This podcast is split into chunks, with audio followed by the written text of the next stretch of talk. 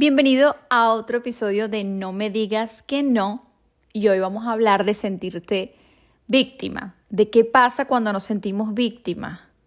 Cuando pienso en eso, pienso en mi pasado, pienso en cuando era niña, eh, adolescente o a lo mejor hasta hace cuatro, tres años, no mucho, tampoco ha pasado tanto tiempo. Pienso en mí mmm, que me, me pasaban situaciones diversas que me hacían sentir mal a lo mejor, pero lo que más me hacía sentir mal eran esos pensamientos que yo estaba teniendo. Eran esas imágenes que yo estaba recreando en mi cabeza que me hacían sentir como pobrecita yo, ¿por qué me pasa esto a mí? Esto es injusto, la otra persona es mala. Y cómo yo misma me eh, empequeñecía, me disminuía en pequeñito y sentía un exceso de compasión por mí, por, por misma, iba a decir por mí misma, por mí misma, que hacía que me sintiera peor.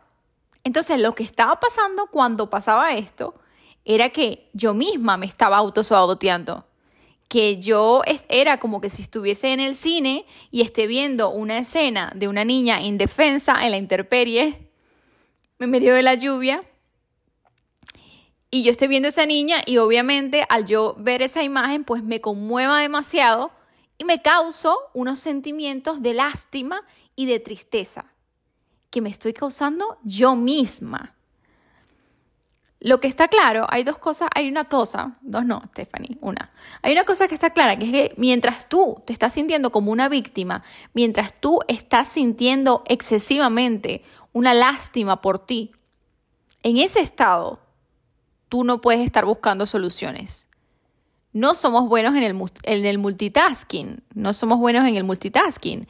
Esos son los ordenadores los que son buenos en el multitasking, pero nosotros no. Entonces, si tenemos la atención en algo, no podemos dársela a otra cosa. Y la gente que lo hace, eh, tienes la atención, pero no es que estás, no es que las tienes en dos, es que cada vez que cambias de actividad, cambias de atención pero no es que estás haciendo dos cosas a la vez. Entonces, volviendo a lo que iba, cuando te estás victimizando no puedes buscar soluciones. No puedes buscar soluciones porque estás sumergido, sumergida en esas imágenes de autocompasión, de verte a ti mismo en una situación terrible, pobrecito yo, pobrecita yo, porque me pasó esto a mí. E incluso de imaginarte, ¿no? Es que nos hacemos una película de lo que la otra persona puede estar pensando, de, la que de lo que la otra persona puede estar haciendo. Pongo un ejemplo de, de más chama. Cuando con mi novio, con mi novio de esa época, pues cuando peleábamos, discutíamos por lo que sea, yo empezaba a hacerme una película de que es que no soy suficiente para él, es que le va a gustar otra, es que me, ha utilizado, me ha humillado. Entonces yo estaba pensando lo que supuestamente él iba a pensar. Entonces, otra vez me estoy yo reproduciendo una película en mi mente que me hace sentir muchísimo más dolor, que me desbasta, que me hace sentir devastada, porque evidentemente cuando pensamos a la vez esos pensamientos generan unos sentimientos en nosotros y luego en viceversa también. Luego es algo automático, ya ni siquiera, ya lo has pensado tanto que tienes el sentimiento y ya está. Entonces, eh, te centras tanto en esos, en esos pensamientos que se están haciendo sentir horrible y es un autosaboteo tremendo. Entonces, no es tanto lo que te pasa, como la esa frase, no es tanto lo que te pasa, sino cómo, bendito, reaccionas a lo que te está pasando y la película que tú te decides contar. Porque puede haber una historia devastadora, pero a lo mejor esa historia devastadora termina con una chica que logró salir adelante y que sacó el coraje y que evolucionó el sentimiento de la tristeza, la rabia, el coraje y pudo progresar y hacer lo que quiso. O contarte la historia de una chica en un mundo muy malo, donde unas personas muy malas le hicieron demasiado daño y por eso eh, la llevó a que hiciera tal cosa. Entonces puedes sentirte, puedes tomar responsabilidad acerca de lo que te está pasando y ver qué puedes hacer, de qué manera lo puedes solucionar o puedes quedarte en el papel de pobrecita yo, pobrecita yo, que lo único que hace es herirte, porque obviamente te estás viendo en una imagen de ti de, de de vulnerabilidad, que cada vez que lo piensas te hace sentir peor. Esta escena es cuando uno está llorando porque le pasó algo malo, pero entonces vienes y te empiezas a y te acuerdas de algo más y empiezas a llorar y de lo que te estás acordando son de cosas que tú misma te estás diciendo que muchas veces ni siquiera son verdad. En los libros de desarrollo personal, que como saben son mis favoritos, eh, se habla mucho de esto, ¿no? De la víctima y responsable. Lo que te pasa a ti, hay una parte de responsabilidad tú. Hay personas que están constantemente trayendo a su vida problemas y situaciones que, aunque no lo crean, las han atraído.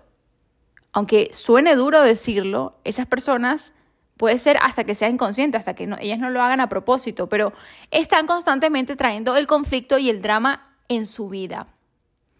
Entonces después nos quejamos de eso que inconscientemente hemos creado. Cuando te sientes como víctima, le estás dando poder a la otra persona. Estás dándole eh, todo tu, tu, ¿no? Como tus fuerzas. Cuando te sientes responsable es como el control vuelve en ti. Vale, ok, me pasó esto. Ahora, ¿qué puedo hacer para solucionarlo? ¿Qué puedo hacer para, para salir de, de donde estoy ahora mismo? Que no sea estar compadeciéndome demasiado porque eh, inevitablemente lo que hace es destrozarme más. Entonces, no, no eres bueno en multitasking y sí, si te pasó algo, tienes que buscar la manera de buscar, de encontrar, ¿no? Una solución a través de, ok, me pasó esto, ¿en qué fui responsable yo quizás? Porque a veces mm, también ha sido parte de tu responsabilidad, ¿no? En ese sentido. ¿Y cómo puedo hacer para solucionarlo? Lo de la otra persona, lo de la situación, pues no puedo hacer nada, pero lo que sí puedo hacer de parte de mí es en cómo me va a afectar esto ahora y, en adelante en mi vida. ¿En qué historia quiero contar yo al final? Si la historia de que tuve una situación muy fuerte, pero mm, me hice cargo y, busqué ayuda y salí como una valiente y, eso me, sirvió, me enseñó o lo que sea, o esta situación pudo conmigo eh, y sigo echándole la culpa y vivo ahora con miedo y con rabia porque el mundo y las personas es un lugar cruel. Espero que hayan disfrutado esta reflexión. Para mí es tan importante y yo lo estoy pintando con escenarios a lo mejor más dramáticos, pero es que pasa con cosas muy sencillas. Hace poco en el trabajo yo tuve, o sea, con cosas cotidianas, quiero decir, tuve un, como una pequeña discusión o no discusión con, unas personas porque me, estaban exponiendo a unos, unos asuntos.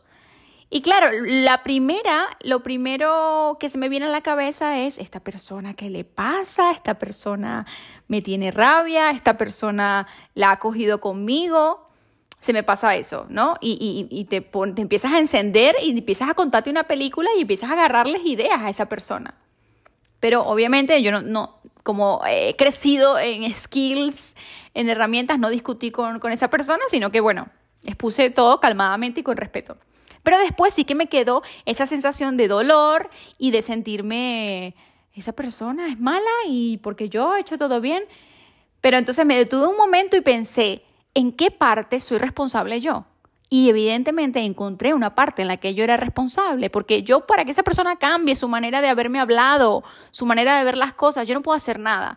Pero lo que sí puedo es tomar la responsabilidad yo de saber qué hice yo, qué pude haber hecho mejor para evitar esta situación.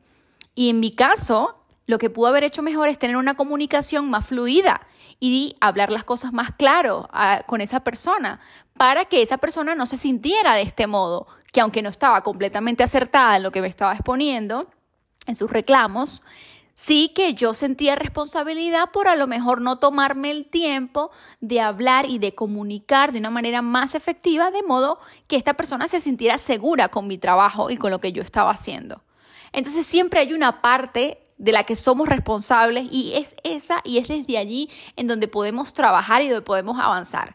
Si nos quedamos enfrancados en que esa persona es mala y yo soy buena y ella tiene la culpa de todos mis problemas o, esta, o la vida tiene la culpa de todos mis problemas, no vamos a poder solucionar. Entonces, volver a tomar el control eh, y buscar alternativas y hacerlo mejor.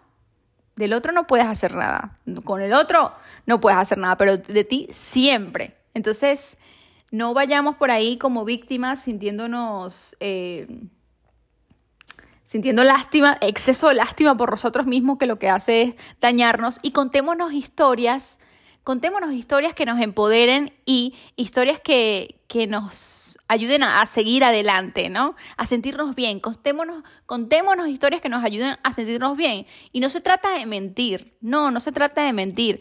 Mm, en mi infancia, en mi infancia tuve eh, situaciones que no fueron tan agradables y hasta hace poco sentía rencor por algunas personas de, mi, de, de esa época de mi infancia, de cosas que, que, a lo mejor me hicieron de pequeña.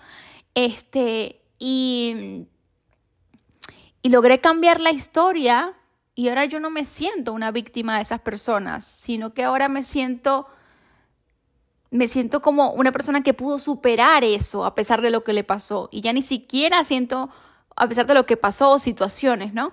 De, niña que, que, se te quedan marcadas. Y, no siento rencor ni siquiera por esas personas involucradas en esos hechos, porque no voy a permitir que esas personas sigan marcando mi vida, no voy a permitir que esos hechos, esas situaciones me sigan afectando hasta el día de hoy. Entonces digamos que yo me cuento otra historia diferente. Ya no es la historia de, no, es que yo soy así porque es que cuando era pequeña me hicieron esto, o, reclamar a mis padres cuando era pequeña me, me, trataron.